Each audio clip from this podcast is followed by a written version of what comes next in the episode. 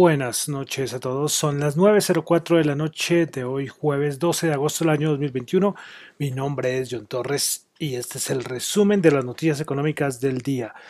Saludo como siempre a los que me escuchan en vivo en Radio Dato Economía, a los que escuchan el podcast en Spotify, en Apple Podcast, bueno, el discurso de siempre, ¿no? Bueno, comenzamos escuchando a Michael Jackson con una versión en vivo de una de las canciones más conocidas, Ben. Esa canción originalmente es del año 72, pero esta es como una versión de los 80, si no estoy mal, esta versión en vivo.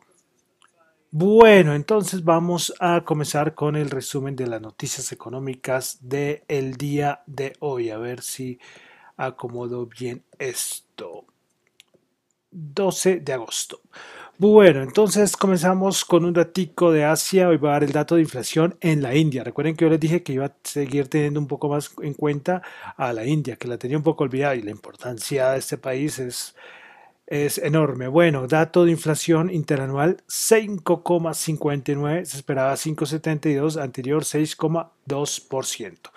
Europa, dato de Producto Interno Bruto en el Reino Unido, trimestral 4,8%, esperaba 4.8 anterior había sido una caída del 1,6%. Interanual se ubica en 22.2%. También tuvimos dato de producción industrial en el Reino Unido.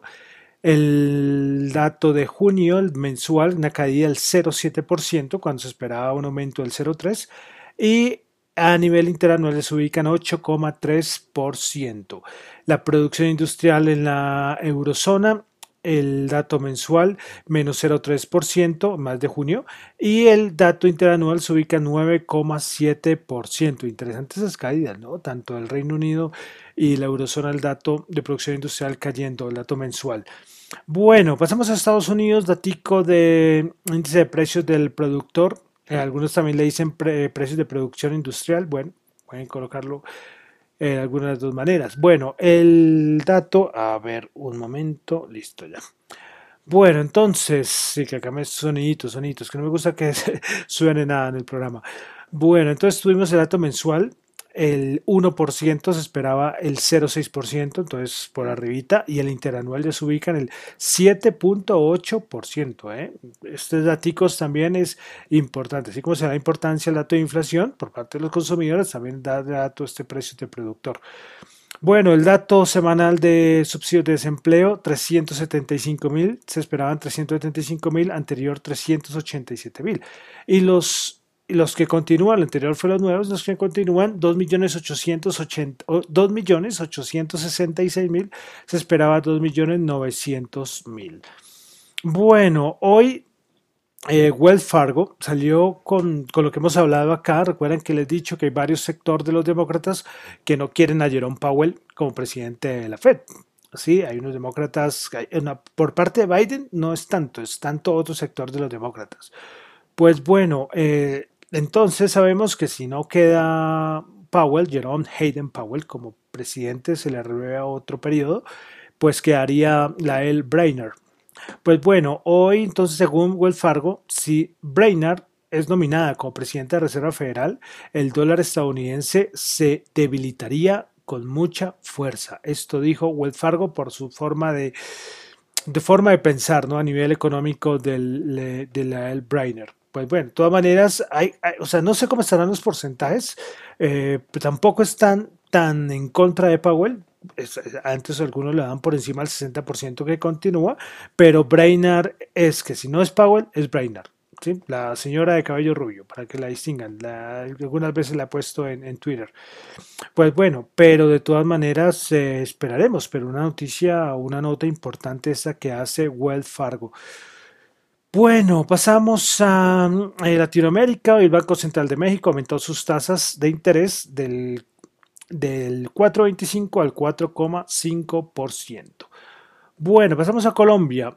Eh, unos datos que nos dio el DAN el día de hoy. Para junio del 2021, las ventas de comercio aumentaron 24,7% frente al mismo mes del 2020, una subida importante, y 7,1 frente a junio del 2019, o sea, un dato importante respecto al 2020, que lógicamente todos los datos macros comparados con 2020 van a salir buenos, eso sí lo tenemos claro, pero la referencia es 2019. Bueno, el alojamiento, los ingresos aumentaron anualmente 875,2%, qué barbaridad. Claro, como les digo, todo comparado respecto al 2020 va a ser muchísimo, muchísimo mejor. La producción de la industria manufacturera tuvo una variación anual de 20,8%. Eh, y, perdón, tuvo una, pues sí, la producción de industria manufacturera tuvo una variación anual de 20,8% y a nivel bienal de 8,7%. En junio del 2021, en comparación con el mismo mes del 2020, las ventas a través de canales de comercio electrónico presentaron una disminución de 46,6%. Frente a junio del 2009 la variación fue de 121,3%. Es, es curioso, ¿no? Es curioso porque este dato a nivel de canales de comercio electrónico. En comercio electrónico todos pedíamos domicilios y, y, todo era por vía de comercio electrónico. Claro, la gente ahora saliendo más, la forma de comercio cambia. Bueno, seguimos con otros datos que son, que son interesantes. Bueno, a nivel de comercio en la ciudad de Bogotá eh, se registró la mayor contribución de 9,7 eh, puntos a la variación anual de ventas reales. Esto a nivel de comercio, a nivel de industria, Antioquia con 4,7 presentó la mayor contribución a la variación anual de producción. Entonces son datos, esos dieron mucho más datos. Los pueden consultar ahí por, por la cuenta de, por la cuenta del, del, del, del, del DANE. Bueno, continuamos con, con un dato de la DIAN. Pues la DIAN informó que el recaudo bruto en los primeros siete meses del año fue de 100 billones, lo que significó un aumento del 12,7% frente al resultado del mismo periodo del 2020. El recaudo del mes de julio fue de 14,84 billones. Bueno, vamos a pasar ahora ya a la parte de mercados. Vamos a ver si pues hoy eh, a nivel de petróleo, la OPEP dio unas estimaciones, hay una tabla, lo coloqué en mi cuenta arroba tu economía, pues hoy la OPEP mantuvo sin cambio los pronósticos de demanda para 2021 y 2022. Eh, respecto a Estados Unidos, eh, la OPEP Plus le mandó como un su mensajito. Recordemos que ayer la Casa Blanca estuvo muy como dando comentarios respecto a la producción de la OPEP. Eh, pues la OPEP le dice a Estados Unidos pues que el aumento de producción pues puede ser que no ocurra. sí, ahí le envía su, su noticia. Pero bueno, lo importante de la OPEP hoy fue, como le digo, esos pronósticos, estimaciones de la demanda del petróleo para 2021 y 2022. Bueno, pasamos a estados financieros. Hoy Disney reportó eh, el, datos trimestral de estados financieros, ingresos 17,02, esperaban 16,8, beneficio por acción de 0,8, se esperaba 0,55. Los suscriptores a Disney Plus, 116 millones, esperaban 113,1 millones. Yo les cuento que yo me di de baja de Disney Plus. sí, yo hace, uf, hace rato lo probé y no, no, no, no, no me pareció bueno. No sé, por ahí de pronto lo vuelvo a probar por un mes. Yo les cuento que yo tener suscripciones eh, de estas, eh, solo tengo una. Eh, la cual no es Netflix, porque también trato de pagar. Pago un mes y me veo lo que más puedo. Sí, porque es que tener, yo cometí en algún momento ese error y creo que fue inicio de la pandemia, tenía todo, todas las suscripciones y, nada, no valía la pena porque al final tú ves alguna serie y te enganchas y te pasas un mes y, y que un mes el otro quieto, no, no, no tiene sentido, pero, pero bueno, de pronto me vuelvo a suscribir a Disney Plus. Bueno, ya pues, después de la anécdota de Disney Plus, pues eh, seguimos con noticias, Adidas vendió Reebok, está buscándole comprador hace tiempo a los de Adidas, pues lo vendieron en 2,1 billones de euros. Dice Adidas que la venta de Reebok no va a afectar su año fiscal. Mm, bueno, algunos también están diciendo que la, venta de Reebok también fue por un asunto de dividendos. Bueno, muchas, muchas historias alrededor de, de esa venta de Reebok por parte de Adidas. Bueno, una cosita, recuerda que hemos hablado mucho, mucho acá de los microchips, que el sector automovilístico, eh, ordenadores, bueno, un montón de sectores afectados, pues por todas las fallas de cadena de suministros. Pues no son solamente los microchips, hoy la cadena de comida Kentucky Fried eh, Chicken, KFC, pues advirtió a sus clientes que faltarán elementos en el menú debido a la escasez de suministros. Qué, increíble esto, ¿no? La cadena no mencionó exactamente cuáles alimentos van a faltar en los diferentes menús, pero se produce después de las advertencias de otras cadenas minoristas de que están bajo una presión creciente para mantener los estantes completamente abastecidos debido a la escasez de personal eh, causada por, por todo lo que está pasando de la pandemia. Entonces, eh, esto creo que aplica para Estados Unidos, pero, pero ojito, eh, ojito, porque eh, ya que hablamos de, datos de inflación, de todas estas cosas, Sí, aunque estas cadenas no sé si les permitan subir los precios, bueno, no sé, estoy ahí diciendo cosas, pero, pero ojo, ya también en los restaurantes. Bueno, y la noticia más importante antes de entrar ya a los índices bursátiles fue la que sucedió ayer. Ayer cuando terminé el, programa, pues claro, vi por todo lado Ecopetrol, hice Ecopetrol, los grupos que estoy, bueno, ahí el alboroto, yo, ¿qué pasó? Pues bueno, es que salió el informe de que Ecopetrol firmó el contrato interadministrativo con el Ministerio de Hacienda y Crédito Público mediante el cual adquiere el 51,4% de la participación accionaria de ISA. Entonces esto fue una noticia, como les digo, uf, esto dio, dio, que, dio, dio que hablar mucho. Durante ayer la noche se hicieron unos spaces, eh, hicieron space, perdón, no fueron varios, solo uno, y bueno, en todo lado, en la prensa, una noticia importante. Eh, bueno, eh, pero vamos a explicar. esto es una, ustedes lo voy a, tomar de, de, Data, Data IFX, otro medio muy bueno que, que tenemos aquí en Colombia. Pues bueno, eh, es como para explicar un poco qué es lo que, por qué es tan importante lo de Ecopetrol e ISA. Bueno, eh, recordemos que el gobierno está necesitando grandes fuentes de recursos por todo lo que ya sabemos, la crisis económica, social y lo que está pasando por, por la pandemia. Entonces, eh, se evalúa distintas opciones para aumentar los ingresos. Y entre ellas está la dichosa reforma tributaria, que ya usted ya ha escuchado y conoce muy bien, pero también está la opción de la venta de empresas de la nación. Pues bueno, respecto a lo que es ISA Ecopetrol, la participación de la nación en Ecopetrol es de 88,49% y la participación de la nación en, en ISA es del 51,4%. Entonces, ¿qué pasaba antes de que se diera? Bueno, todavía no ha sucedido, pero antes de que, hasta ayer, mejor dicho, pues la nación, eh, como les digo, eh, era dueña tanto de Ecopetrol e ISA, pero eh, con el acuerdo, lo, que, lo que se hizo fue que el gobierno va a vender a Ecopetrol su participación en ISA. Como les dije antes, el gobierno tenía una parte en Ecopetrol, un porcentaje o otro porcentaje en ISA. Entonces el gobierno va a venderle a Ecopetrol su participación en ISA por 14.2 billones.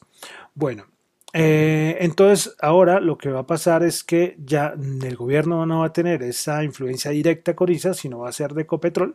Ecopetrol sí, sigue igual, gobierno Ecopetrol, la relación va a ser diferente, pero con ISA ya no va a ser tan directa. Entonces, con esto que les acabé de mencionar, pues el gobierno va a recibir 14.2 billones, lo cual va a ser buenísimo para todo lo que está pasando con la, con la pandemia.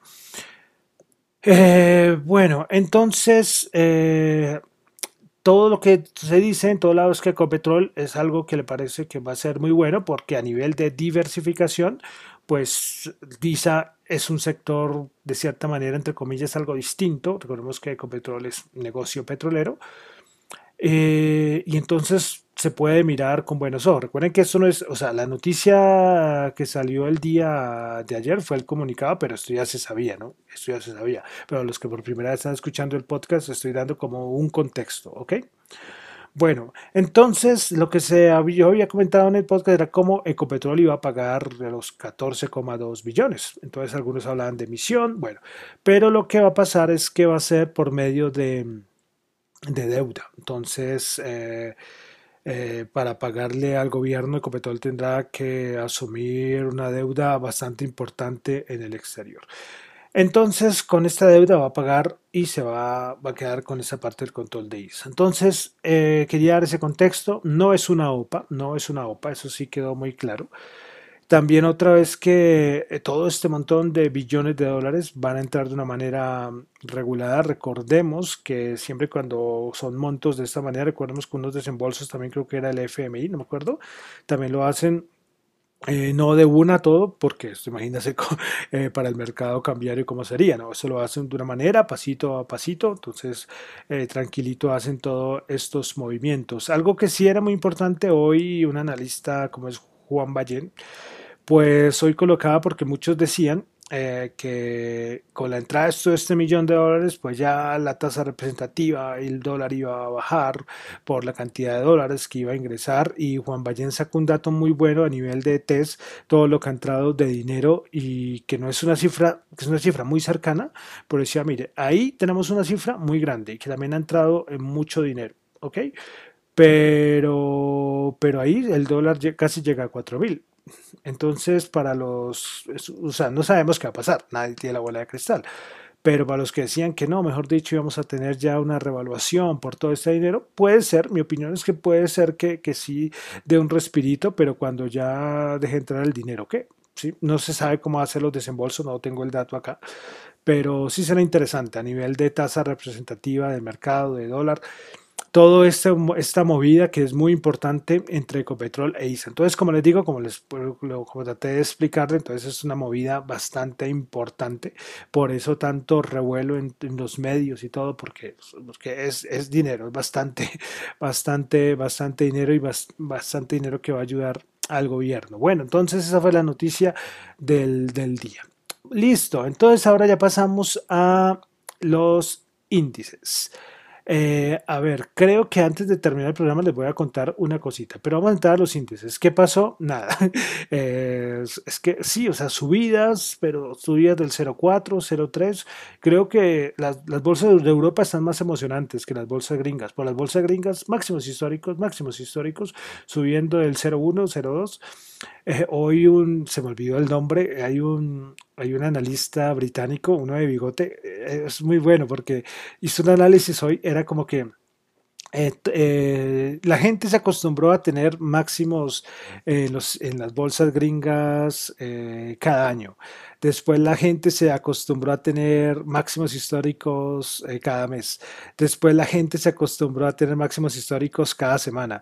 Y ahora se está acostumbrando a tener máximos históricos diarios, que es lo que está, tenemos. Tenemos, tenemos máximos históricos. Puede subir 0.01, pero ciertos máximos históricos.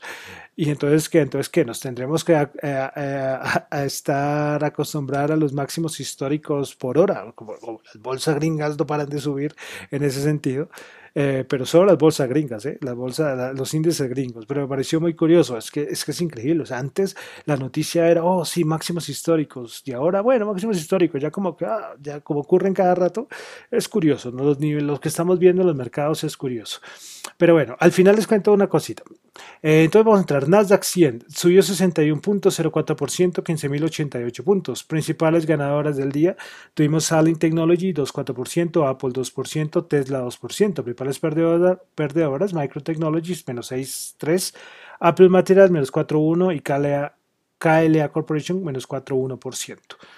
Bueno, vamos con el SP500. Eh, subió 13.03%, 4.460 máximos históricos. Eh, principales ganadoras del día, Organon Co 11.9, The Copper Company 7.8, Gartner 2.9%. Principales perdedoras, Western Digital menos 6.5, Microtechnology menos 6.3 y Apple Materials menos 4.1%. Vamos ahora con el Dow Jones, máximos históricos, 35.499, subió 14.0.04% para los máximos históricos. bueno, principales ganadoras, Salesforce 2.5%, Apple 2%. Eh, Meranco 1%, principales perdedoras Visa menos 1,3%, American Express menos 1,2%, Intel menos 1,1%. Vamos a la bolsa de valores de Colombia, el MSCI Colcap subió 11.09%, 1258. Yo creo que podría haber subido más por todo este lío de Ecopetrol e ISA eh, y por Bancolombia, que ayer lo dije, los resultados que fueron buenísimos. O bueno, a decir que buenísimos, o coloquémosle mejor a lo esperado, ¿no? Pero bueno, principales ganadoras, preferencial Corfi Colombia 4%, preferencial de vivienda 3.2%, Ban Colombia Ordinaria 2.8%, principales perdedoras con concreto menos 2.8%, Grupo Bolívar menos 2.6% y Canacol menos 2.2%. Y les cuento, Ecopetrol eh, terminó bajando el 0.6%, e ISA sí subió el 1.4%. Bueno, el papapam. Ah, hoy, hoy reportó. Ay, se me olvidó. Eh, creo que, que, fue ISA, precisamente. Creo que hoy ISA reportó sus estados financieros. Vamos al petróleo. WTI 68.9 bajo 0.3. El Brent 71.1 bajo 0.4. El oro 1754 subió 1. Bitcoin 44.040 bajó 1856 dólares. Vamos a ver en cuánto está en ese momento el Bitcoin. 44.928. Es decir, bueno, subió 900 dólares desde la última vez que lo, revisé. De criptomoneda la noticia hoy fue que yo les había dicho que la movida está de Messi al Paris Saint Germain pues iba a mover, había movido su, su token fan. Este token fan es algo que de cierta manera emiten los equipos de fútbol y que le da como ciertos derechos a los hinchas. Todos los que tienen esto pueden, por ejemplo, si van a hacer eh, un mural en el estadio, entonces los que tienen esos eh, Token Fund pueden participar en la elección. ¿sí? Eh, bueno, depende de cada equipo. El Barcelona, el Paris Saint Germain, la Juventus, el Independiente de Argentina, bueno, se me escapan los otros, tienen su Token Fund. ¿no? Pero bueno, la noticia ahí fue que en el acuerdo entre el Paris Saint Germain y Lionel Messi, en el paquete de bienvenida, le, dieron un montón de Token Fund. Le digo, mira Messi, toma, te regalamos, no se sabe cuántas, no se sabe cuántas, pero sí le dieron algunas. Una o dos no son deben ser varias, varias, varias. Entonces, curioso. Yo creo que cometí un error y es que algunos habían dicho que eh, habían acordado el salario de, Messi con, con criptofans de estas, en los fan tokens del Paris Saint Germain. Pero algunos medios lo dicen y en otros medios dicen que no. Entonces, mejor digo que mejor lo coloco en que se lo dieron, porque es seguro que se lo dieron por no saber si es parte del acuerdo del salario, aunque sería una cosa, buf, bomba. Imagínense que un salario para un, futbolista como Messi en, token, sí, pero no, sinceramente lo dudo mucho, eh, lo dudo muchísimo. Pues esa fue entonces la, la noticia. Bueno, y entonces vamos con el dólar. 3.887 bajó 63 pesos. Bueno, yo le dije que le iba a contar una cosita eh, que me pareció interesante para comentarles eh, para finalizar. Y es que eh, yo he hablado mucho sobre las divergencias, ¿sí? Que, el índice del miedo, que varios... hablo de las divergencias de las bolsas, de los índices de Estados Unidos, ¿no? De entonces que el índice del miedo, que está en, nivel de pánico con los máximos, que pocas, pocas acciones están acompañando a los máximos, especialmente en el, en el Dow Jones. Bueno, son varias las que, las que he dicho. Pues hoy, hoy coloqué en mi cuenta de Twitter eh, un gráfico, un gráfico de Bloomberg. Solamente coloqué, esto es otra divergencia más, no la expliqué. Hay los que, los que saben de qué voy a hablar, pues ahí la ven y la entienden. Y respecto a la cámara chaliana, ¿sí? Esto puede ser un poco denso y voy a ver si lo puedo explicar bien, que eso es lo, importante.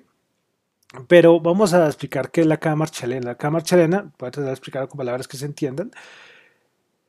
Pues es que Marshall eh, pues dijo que cuando hay gran cantidad de dinero, cuando hay una gran cantidad de dinero eh, sobre una economía vía liquidez, entonces si esta cantidad de dinero sobrepasa al crecimiento nominal, de la economía, esto crea burbujas.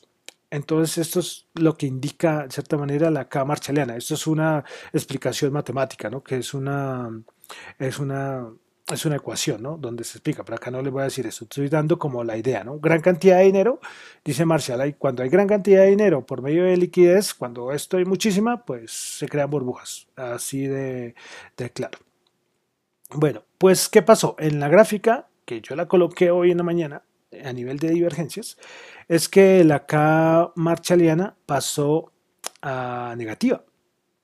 ¿Y por qué es tanto la locura esto? Porque es que eh, a nivel de mercados, cuando la K marchaliana se ha pasado a negativa, eh, han venido correcciones importantes eh, y después laterales en los mercados.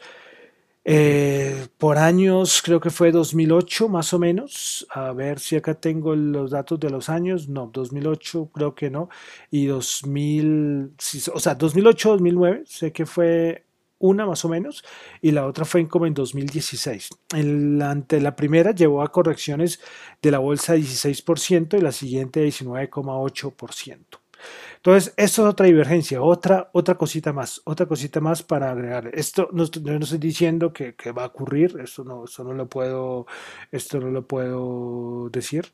Sí, esto no, esto no lo hice, esto, lastimosamente yo no tengo la bola de cristal acá decir, es que como ocurre la cama chilena pasó negativa, entonces ya venimos a desplome de mercado, no, además esto es una cosa de mediano plazo, esto no es que, sí, porque es, todo es un proceso, recuerden, todo en la vida es un proceso.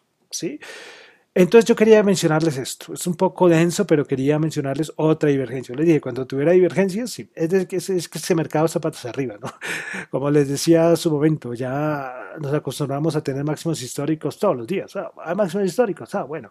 Sí, antes eran anuales, o veces que sucedían, no sé, yo alguna vez coloqué ese gráfico el año pasado. ¿Cuántas veces alcanzamos máximos históricos? Hay veces, un hay veces años que no se alcanzaban máximos históricos. Pero este año, como son todos los días, máximos históricos en el, SP500. Bueno, pero eh, este gráfico no lo estoy diciendo yo porque, porque me apareció, no, esto lo colocó Bloomberg, ¿ok? Esto es fuente Bloomberg, ustedes pueden mencionar y esto dio que hablar. Ya en cosas muy de mercado, ¿no? Esto es una divergencia importante. Ya los que quieran averiguar más, vean, pónganse a ver qué es la cámara chaliana, pónganse a ver la fórmula y entenderán mucho más. Pero, pero les digo, eh, ahí queda la cosa. Otra cosita más para estos mercados locos. Y esto era lo último que quería mencionarles y por eso lo dejé para el final. Bueno, y ya con esto ahora sí termino el resumen de las noticias económicas del día de hoy. Un poco largo porque habían cositas importantes, lo de Ecopetrol que fue importante y esto de la cámara chilena que traté de dar una explicación rápida. Eh, ya como les digo, este es el resumen, pero mire, ya media hora. Entonces ya termino. Mi nombre es John Torre, me encuentran en Twitter la cuenta arroba John Chu y en la cuenta arroba Dato Economía. Y recuerden que lo mío son solamente opiniones, reflexiones, análisis personales. Esto no es para nada ninguna recomendación de inversión. Muchas gracias.